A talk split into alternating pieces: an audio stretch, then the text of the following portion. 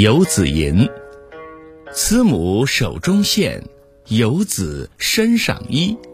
临行密密缝，意恐迟迟归。谁言寸草心，报得三春晖。慈母手中的针线，化作了游子身上的寒衣。